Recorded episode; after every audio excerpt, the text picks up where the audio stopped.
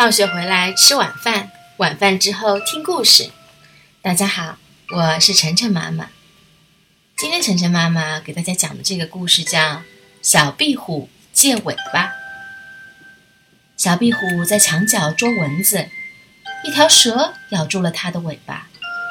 小壁虎一挣，挣断尾巴逃走了。没有尾巴多难看啊！小壁虎想去借一条尾巴。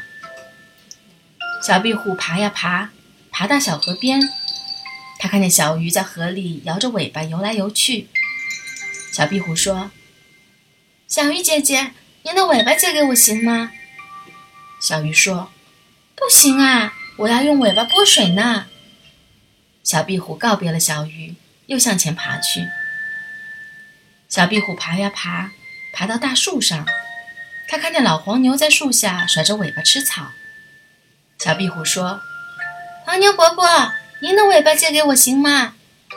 老黄牛说：“不行啊，我要用尾巴砍苍蝇呢。”小壁虎告别了老黄牛，又向前爬去。小壁虎爬呀爬，爬到屋檐下，它看见燕子在空中摆着尾巴飞来飞去。小壁虎说：“燕子阿姨，您的尾巴借给我行吗？”燕子说：“不行啊，我飞的时候要用尾巴掌握方向呢。”小壁虎借不到尾巴，心里很难过。它爬呀爬，爬回家里找妈妈。小壁虎把借尾巴的事告诉了妈妈。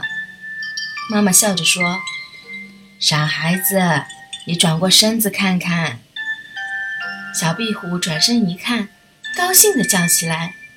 我长出一条新尾巴啦！